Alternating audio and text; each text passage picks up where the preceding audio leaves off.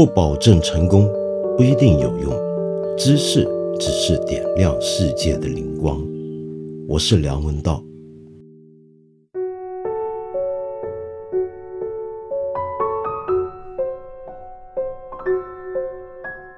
翟天临昨天发表公开声明，向大家道歉了。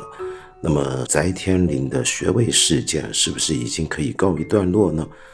本来呢，应该是的。但是很可惜啊，就像他这封道歉信里面所说的，他的这件事情已经引起大家对他的母校，也就是北京电影学院其他方面问题的关注了。已经不在于他的博士到底水分有多高这个问题，而且还牵扯到的他的很多老师。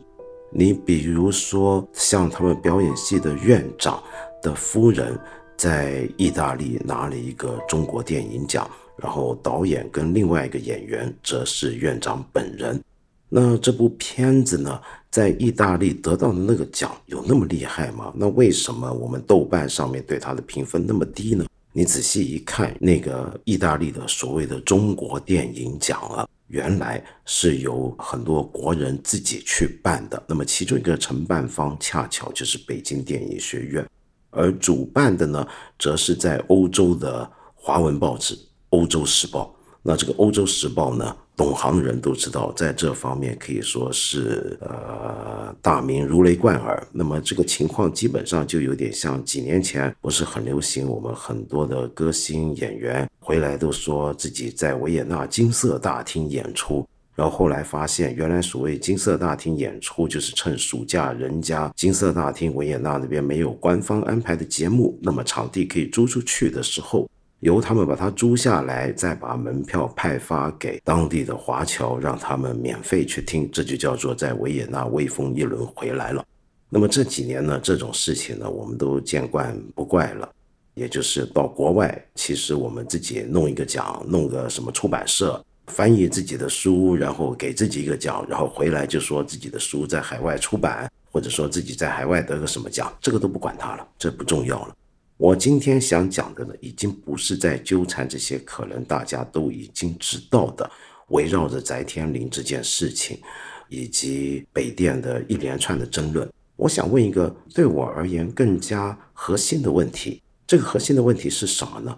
那就是一个演员有需要去读博吗？这个问题听起来非常无聊，是不是？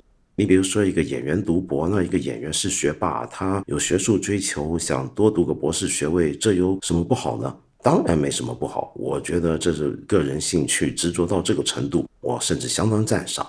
OK，但是回过头来，我们看看翟天临拿的这个博士啊，他是电影学院里面表演系的博士。那表演系如果有研究院，你可以当研究生读硕士、读博士，然后你去读这个东西。有必要吗？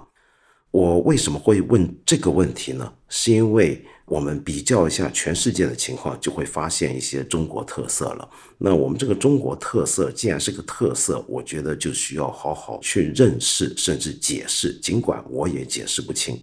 这个问题的核心是这样的：一个演员如果想在表演上面，在自己的表演的造诣上面，获得更多的进展，然后他要回到学校专门攻研这门学问，那真的是让人非常钦佩的一件事。可是问题在于，表演这件事情怎么样能够变成一种硕士跟博士呢？就表演作为一种专业，它肯定是个专业。经过训练的演员跟没有经过训练的素人演员，在很多方面有相当大的差异，这是我们大家都晓得的，这不是问题。只不过问题在于，这个专业训练应该到什么地步为止呢？那你本科你学了四年，好吧，你也有个研究生、硕士又学了两年，那博士呢？我很好奇，一个学校如果能够开表演的博士，这个博士教的到底是什么东西？那是不是你的表演艺术念完了博士，你就懂得更深刻、更厉害了呢？它里面开的科目有些什么样的科目呢？我们这回拿翟天临这个问题啊，大家一路追问，就是他的学问到底怎么样，他的博士怎么样，他有没有按照相关规定在一些核心期刊方面发表论文跟研究等等。可是我们回头问问看，一个学表演的人，他只是想搞好自己的表演艺术，他有必要写论文吗？写学术论文的那种要求，跟对一个表演艺术家在艺术造诣上面想更进一层楼的要求，其实是两条不同的路线。前者是一种学术上的追求，后者是一种艺术上的追求。而在艺术上的追求，怎么样能够用论文表达出来呢？甚至他做一个博士论文，这点我都觉得相当怀疑。那我为什么会这么问啊？我们举一些大家比较常见的例子，比如说美国。当然啊，我不是说所有事情都是以美国马首是瞻，只不过今天大家一想到国际上有名的院校，很容易想起美国，我就顺手拈来举一个例子，在美国著名的学校开表演艺术、开戏剧的专业里面，其中有一个非常有名的名校，那就是常春藤名校之一的耶鲁大学，它的戏剧学院在全球都是非常有地位的，那么非常受尊敬的。我们仔细研究一下耶鲁大学的它的戏剧学院。首先，这个戏剧学院的现在的这个院长 James Bundy，他本人呢是没有博士学位的，但是他怎么能够当上一个艺术学院、戏剧学院的院长呢？那是因为他在戏剧这个领域里面的经历，使得他让人信服，可以担任名校耶鲁大学一个学院的院长。那他的经历是什么呢？就是他曾经做过纽约当年最有名的一个剧团 Acting Company，他的 Associate Producing Director。同时呢，他也参与过很多戏剧节的创办。也就是说，在戏剧界里面，这是个美国戏剧界里面响当当的大人物。那么，于是延请他来当院长。好了，那你耶鲁大学的院长本人都没有博士学位。只有一个硕士学位的话，那么请问你这个大学的戏剧学院还能够开博士课程吗？好，你仔细看看，原来耶鲁大学的戏剧学院那么牛的大学啊，他都没有博士。为什么没有博士呢？那就是因为刚才我说那个问题，这个表演的博士他不知道该怎么开。比如说，这个戏剧学院里面也有很多的不同的专业区分。那么其中一个区分就表演，我们刚才讲到北电的表演系，那我们也就比较一下耶鲁的表演系。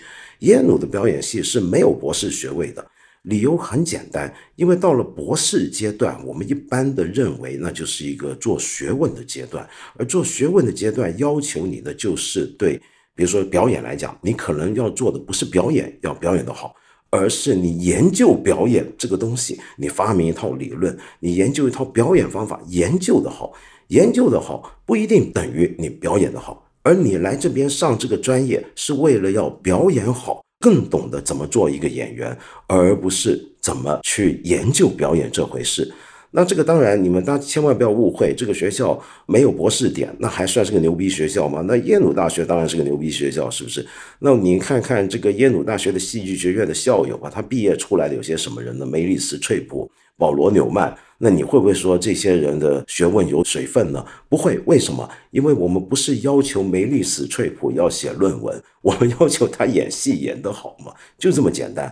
那么好，我们再看另一家有名的美国学校，比如说南加州大学，它的电影学院很有名，对不对？斯皮尔伯格都是那的校友。那南加大底下呢，它的影视制作，比如说教你怎么做导演，怎么做编剧，影视制作啊。他最多也就只有一个硕士课程，而没有博士课程。理由是一样的，我怎么教你拍电影、做导演？这个博士该怎么给呢？你真的说不出来。你如果说我想研究导演的艺术。把它当成一个学问来研究，那么你就不要在影视制作这个专业，而是去另一个专业。那个专业叫电影及媒体研究。你进那个专业，进那个系，你走的就是一条学术道路，而不是一个实践道路。如果你要走实践道路的话，那你就去影视制作，而那边最多给你就是个硕士学位，而且那个硕士学位还不是 Master of Philosophy，不是 MPhil，而是什么呢？是 MFA，Master of Fine Art。这个在美式或者今天世界上很多地方都流行的一个学院体制里面，Master of Fine Art 就艺术硕士这个东西，跟 Master of Philosophy 哲学硕士啊有不同的要求。不同的要求在哪？就如果你是个 Master of Philosophy，那就表示你对你做的这个专业领域是有个学术上的研究成果。我们要求你写出一个像样的硕士论文，然后你要有一个学问的一定的水平。但是如果你做的是 Master of Fine Art（MFA），那我们要求的东西就是你在这个专业的艺术领域里面有没有一定的表演上的功力。那所以为什么很多有名的院校，它的 Master of Fine Art 最后要学生交的不是论文，可能是个作业，这个作业可能是一个戏剧的表演。可能是一个剧本等等等等。那么其实啊，就连美式很流行的这个艺术硕士，在戏剧领域、表演领域里面的这个艺术硕士啊，都有很大的争论，就是因为很多人认为这个东西没有必要到硕士，你经历了一定的专业训练，本科就够了。你比如说，我举个例子，在英国有一个戏剧学院，也是很受尊重的。那就是牛津大学的戏剧学院。牛津大学的戏剧学院颁授两种的课程，一种是三年的课程，一种是一年的课程。而这三年的课程，或者说一年的课程的分别就在于，一年的那个课程多半是给已经有资历的演员，就等于带艺投师那样子再进去进修；而三年的那个课程呢，则是一个年轻人，我想从头开始获得一个东西，那么去读。那么，无论是三年课程还是一年课程，他给你的就是一个本科学历，而没有 MFA，没有一个硕士学位，也没有博士学位。好，这个问题说回来了，就那在北京电影学院或者我们中国很多院校，他的表演博士到底是干什么的呢？这就让我一直很好奇这一点。这个问题就像我记得我刚刚开始接触我们大陆的电视行业的时候。一个总让我搞不懂的地方，就是有时候我会接到一些邀请或者一些采访，那么对方就说他们是某某学校的主持人专业、主持人系的，或者说是他们的学生想要来跟我聊天。我一直没搞懂主持人本科是个怎么回事，因为我在世界各地的传媒学院。我还都没见过有主持人专业这件事情。那你主持人四年读的是什么呢？拿一个本科学位，让我发现学好普通话就已经一年了。你看我就是没这个东西嘛，所以我普通话没说好。二来，然后你要开始学播音，怎么播音了？主持人的技巧等等。然后最后还有一些什么学写时事评论啊、新闻采访这样凑在一块，最后就有了四年的一个主持人专业课程。这都是世界上独一无二的一种本科专业啊。那么说到传媒，你再看看啊，我们还拿美国当例子，举世知名的哥伦比亚大学的传媒学院，他现在的其中一个非常厉害的做报道记者、调查记者专业的这个头目是史蒂夫·科尔教授 （Steve c o e 他的这个教授席位还是。这个院校里面顶端的一个讲座教授席，就是亨利努斯讲教授席 （Henry Roos Chair Professor）。Henry Roos 是谁呢？那就是《时代》杂志的创办人，以他的名字来命名一个教授席位，那可见今天拥有这个席位的史蒂夫·科尔应该是个很厉害的人了。好，那这个史蒂夫·科尔，你仔细看，身为一个院系的负责人，他的学问又怎么样呢？他也就只是获得过一个本科学位，他只有一个本科学位。那他一个本科学位的人，凭什么当一个大学里面了不起的一个院系的负责人呢？那很简单，他是两任的普利策克奖得主，得过了两次的美国的海外媒体奖，得过了美国的笔会奖，得过了《金融时报》跟高盛银行的年度最佳书奖。而且还是《纽约客》的在职作家，所以他这堆响当当的经历，他在新闻界里面的江湖威望，使得他能在这里教书。那他教的是什么呢？就是教你做记者。他不需要指导你写论文，他要做的是指导一个学生怎么样变成一个有素质的好记者。好，那么刚才这么讲下，你就发现，在很多国家里面，特别是我们比较熟悉的美国的情况。无论是传媒领域还是表演艺术领域，他在乎的是找不找得到厉害的行家来指导你。比如说，我们假想有天美丽史翠普他退休了，他回他的母校耶鲁大学教你表演，那你认为是他教你表演好呢，还是有个博士学位的 研究表演很透彻，但是不懂得表演的人教你好呢？那学生想跟谁呢？这都不用说嘛，对不对？所以这叫专业系所专业的领域。你在学的是实践的艺术、实践的学问的时候，是有那些前线顶端实战经验的人来指导你。这就是为什么我们国家有些传媒领域的院校，你看到在里面担任教授的，其实很多是厉害的行内人，而不一定是。拥有一个什么很高的学位的人，在我看来这是正常的。那问题说回来了，为什么我们的这些院校要开博士点做表演艺术？为什么要开博士点？几乎是欧美这些国家都没听过有表演博士的，中国才有。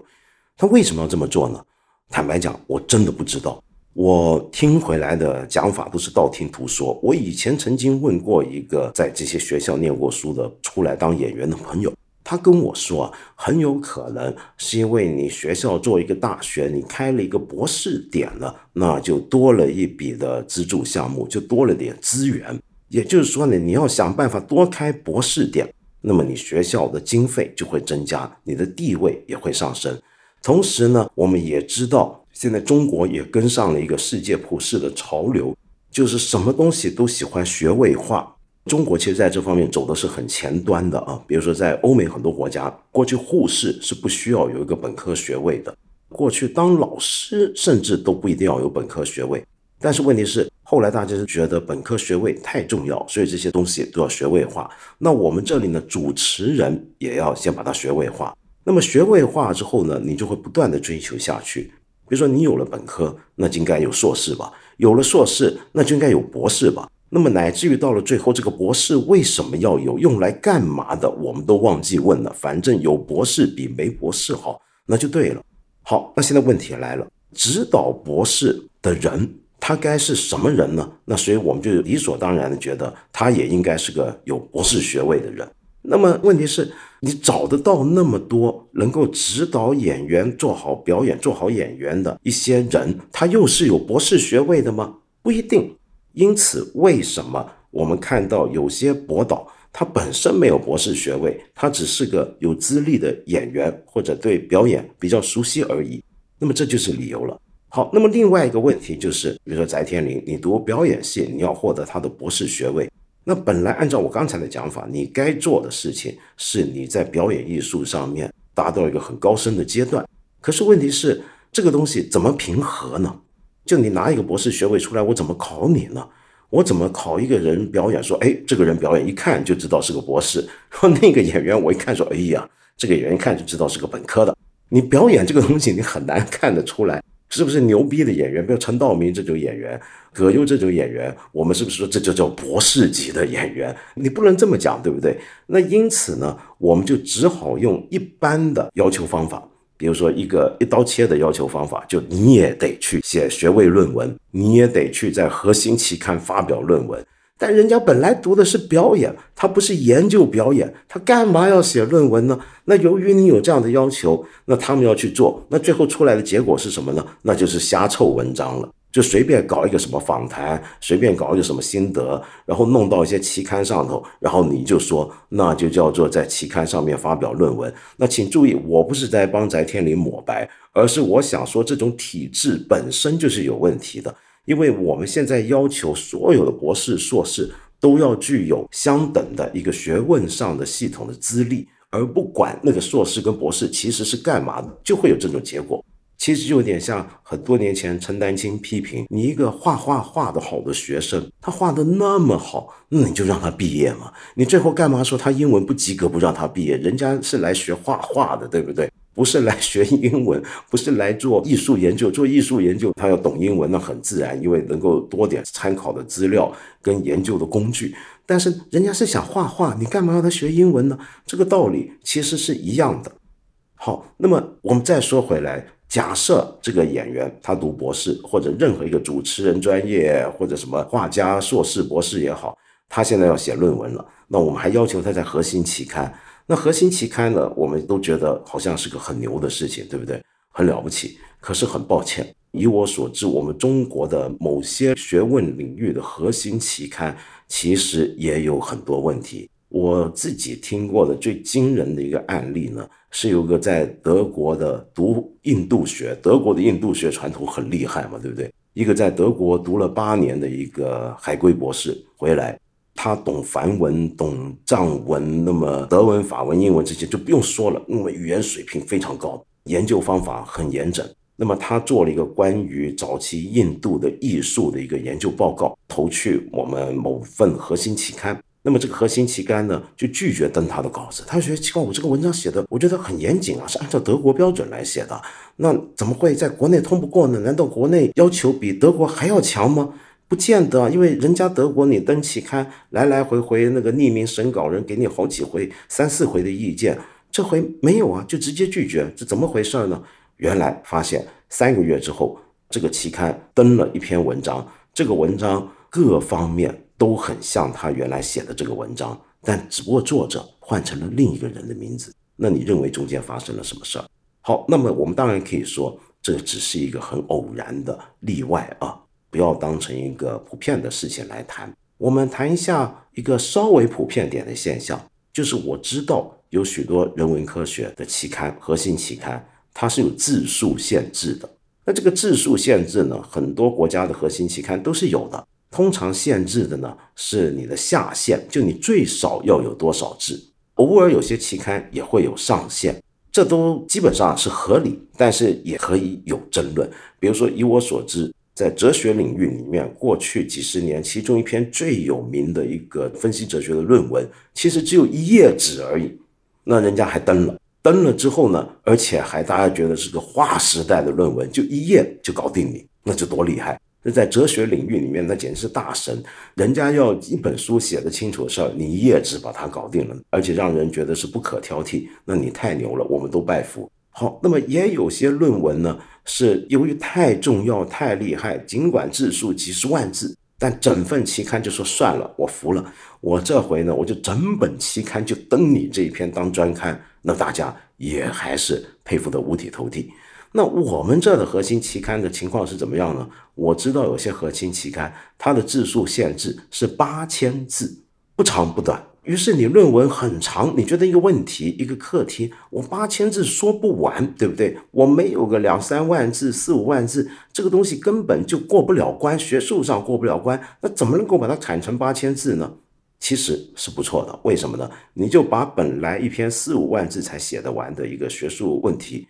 你把它砍成五块，那你就能够在几份核心期刊上面登五篇出来。那最后算起来，你在核心期刊发表的论文不就很多了吗？所以这个事儿大家也挺开心的。所以刚回来有些海归呢不适应，慢慢的大家也都适应了，因为发现这个做法其实很好。那为什么我刚说这些核心期刊要限制八千呢？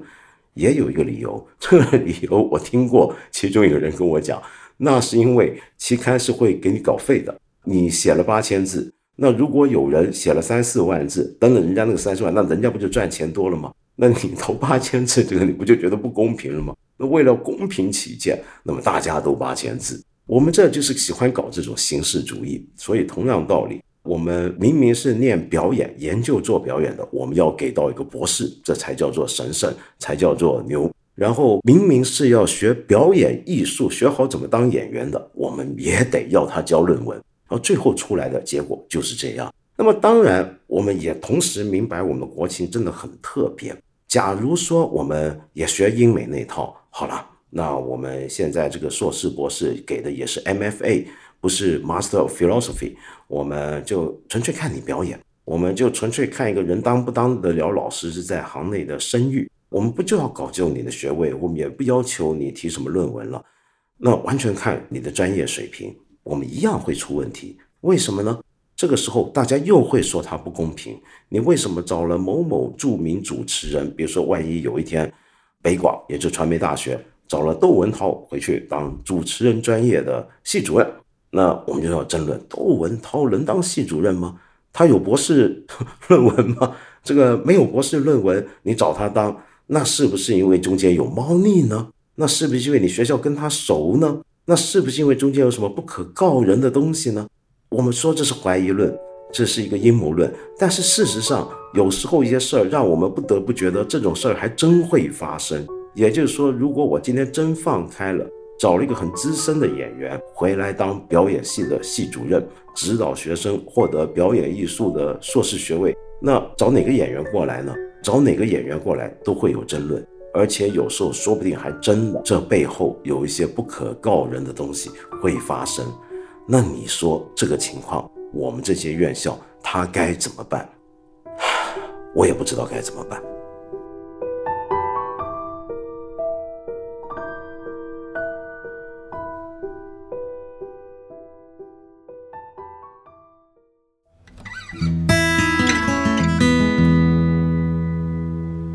今天在这里呢，特别想回应一位朋友，他的问题呢，恰好跟我们今天这期节目的内容相关的。这个朋友叫 Garfield，Garfield，你说你是一个职场新人，在大学毕业之后没有考研，直接从事教育培训，当上了一个老师。可是你内心呢，始终想做学术或者和兴趣相关的工作。那么，所以加上种种原因，最后你决定裸辞。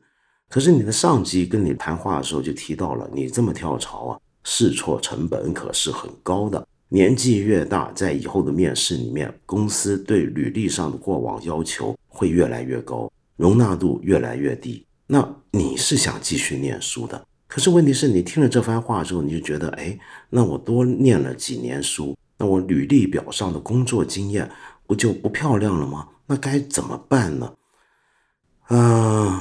我想先说个题外话啊，就我觉得现在很惨的中国，就是什么东西都追求学位化，所以当官的有一阵子也很热衷去拿个硕士学位、博士学位，演员也要去拿个硕士学位、博士学位，好像没有一个研究生的经历出来都不算回事儿。也就是说，今天在我们国家，本科已经不算数了，好像在很多领域里面，大家动不动都要先读个研才行。